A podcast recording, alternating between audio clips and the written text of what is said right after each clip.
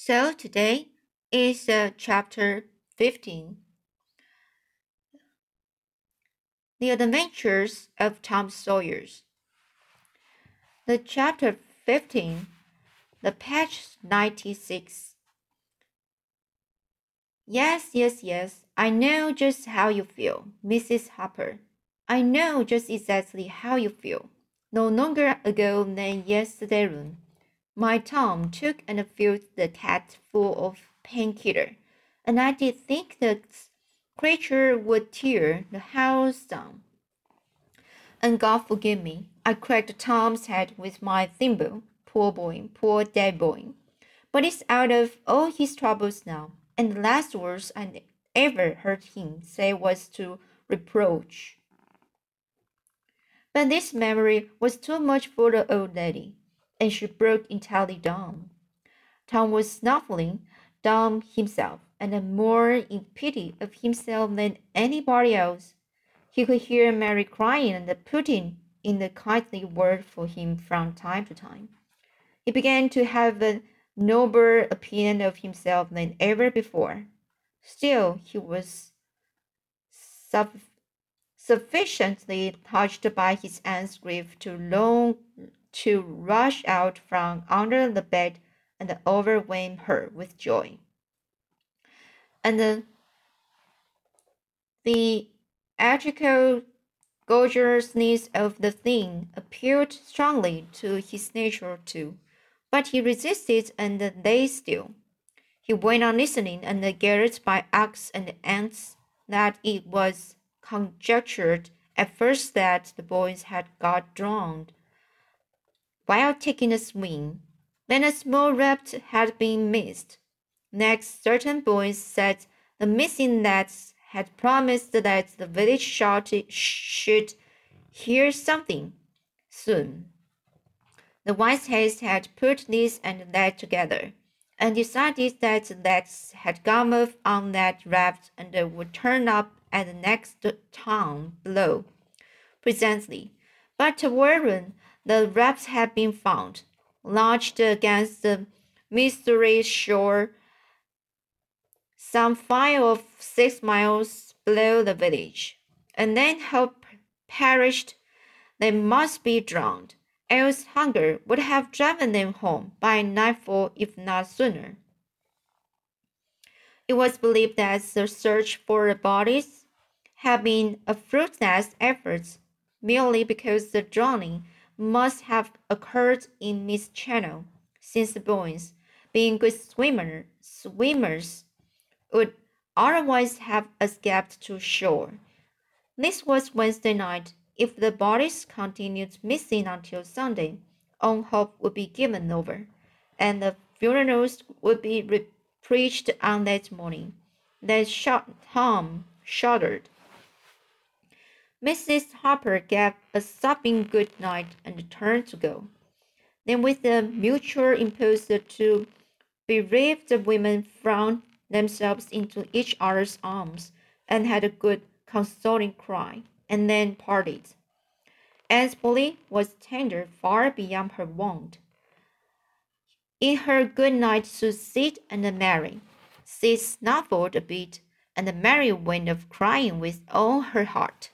Aunt Polly knelt down and prayed for Tom. So touchingly, touchingly, so appealingly, and with such measure, measureless love in her words and her old trembling voice that he was um wildering in tears again, long before she was through.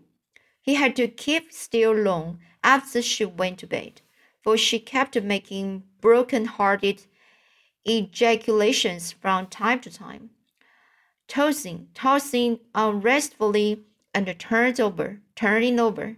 But at last she was still, only moaning a little in her sleep. Now the boy stole out. Those gradually by the bedside shaded the candlelight with his hand, and stood regarding her. His heart was full of pity for her he took out his sycamore squirrel and uh, placed it by the candle. But something occurred to him, and he lingered considering. His face lighted with the happy solution of his thought. He put the bark hastily in his pocket, then he bent over and kissed the fatted lips, and straightway by met his stealthy exit, exit, latching the door behind him. He threaded his way back to the ferry landing, found nobody at large there, and walked boldly on board and on board the boat. For he knew she was talentlessly, talentless, except that there was a watchman who always turned in and stepped like a graven image. He untied the skiff at the stern, slipped into it, and was soon rowing cautiously upstream. When he had put a mile above the village, he started quartering the crowds and bent himself stoutly to his work. He hit the landing on the other side neatly, for this was a familiar bit of work to him. He was moved to capture the skiff, arguing that it might be considered a ship, and therefore the legitimate prey for a pirate. But he knew a thorough, a thorough search would be made for it, and that might end in revelations. So he stepped ashore and entered the wood. He sat down and took a long rest, torturing himself meantime to keep awake, and then started wearily down the home stretch. The night was far spent. It was broad broad it was broad daylight before he found himself fairly abreast the island bar. He rested again until the sun was well up and um guiding Joe.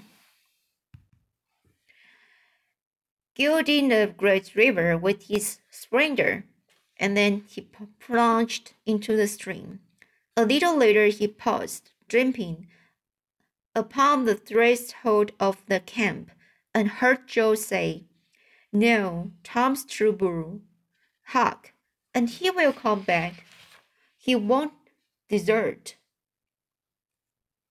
He knows that would be disgrace to a pirate, and Tom's too proud for that sort of thing. He's up to something or other. Now I wonder what. Well, the things is ours anyway, aren't they? Pretty near, but it's not yet, Huck. The writing says they are if he ain't back here to breakfast. Which he is, exclaimed Tom, with fine dramatic effect, stepping grandly into camp. A sumptuous breakfast of bacon and fish was shortly provided, and as the boys set to work upon it, Tom, recounted and adorned his adventures. They were a man and a boastful company of heroes when the tale was done. Then Tom hid himself away in a shady nook to sleep till noon, and the other pirates got ready to fish and explore. So here is chapter 16, a day's amusements Tom reveals a secret the pirates take lesson, a night surprise, an Indian war. After dinner, on again turned out to hunt for turtle eggs on her on the bar. They went about poking sticks sticks into the sand, and when they found a softer place, they went down on their knees and dug with their hands. Sometimes they would take fifty 50 or 60 eggs out of one hole. They were perfectly round white things, a trifle smaller than an English walnut. They had a famous fried egg feast that night and another on Friday morning. After breakfast, they went whooping and prancing out on the bar and chased each other round and round, shedding clothes as they went until they were naked, and then continued the frolic far away up the shore water of the bar. against the stiff current, which later tripped their legs from under them from time to time and greatly increased the fun. And now and then they stood in a group and splashed the water in each other's faces with their palms, gradually approaching each other with averted faces to avoid the strangling spraying sprays and finally gripping and struggling till the best man ducked his neighbor, and then they all went under in a triangle of white legs and arms, and came up blowing, sputtering, sputtering, sputtering, laughing, and gasping for breath at one and the same time. When they were well exhausted, they would run out and sprawl on the dry, hard sand and lie there and cover themselves up with it, and by and by break for the water again and go through the original performance once more. Finally, it occurred to them that their naked skin represented flesh, flesh colored ties very fairly. So they drew a ring in the sand and had a circus with three clowns in it, for none would yield this proudly supposed to high neighbor. Next, they got their marbles and played knocks. And Rinto and Kips, till amusement grew still. Then Joe and Huck had another swing, but Tom would not venture because he found that in kicking off his trousers, he had kicked, kicked his string of rattlesnake rattles off his ankle, and he wondered how he had escaped cramp so long without the protection of his this mysterious charm. He did not venture again until he had found it, and by that time the other boys were tired and ready to rest. They gradually wandered apart, dropped into the dumps, and fell to a fell to gazing longingly across the wide river to where the village lay, drowsing in the sun. Tom found himself writing Becky in the sand with his big toe. He scratched it out and was angry with himself for his weakness, but he it again. Nevertheless, he could not help it. He erased it once more and then took himself out of temptation by drumming the other boys together and joining them. But Joe's spirits had gone down, gone down almost beyond resurrection. Resurrection. He was so homesick that he could hardly endure the misery of it. The tears lay very near the surface. Huck was melancholy too. Tom was downhearted, downhearted, but tried hard not to show it. He had secrets which he was not ready to tell yet. But if this muteous depression was not broken up soon, he would have to bring it out, he said with a great show of cheerfulness. I bet there's been pirates on this island before, boys. We will explore it again. Never hid treasures here somewhere. How do you feel to light on a rotten chest full of gold and silver hay? But it roused only the faint enthusiasm, which faded out with no reply. Tom tried one or two other seductions, but they failed to. It was discouraging work. Joe sat poking up the sand with the stick and looking very gloomy. Finally, he said, Oh, boys, let's give it up. I want to go home. It's so lonesome.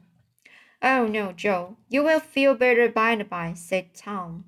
Just think of the fishing next year. I don't care for fishing. I want to go home. But, Joe, there aren't such another swimming place anywhere. Swimming is no good. I don't seem to care for it. Somehow, when there asks anybody to say I shan't, I shouldn't, I shouldn't go in. I meant to, I meant to go home. Oh shucks, baby, you want to see your mother, I reckon. Yes, I do want to see my mother, and you would too, if you have one. I ain't any more baby than you are. And Joe snuff, snuffled a little. So that's it today. I'd actually uh, have finished uh, this book, uh, but uh, really unfortunately, my announcement still not very good, well because still still many words for me and uh, I need to uh, remember the, the announcement. Uh, sorry, it's pronunciation. Uh, so it's not very uh, good to practice, right?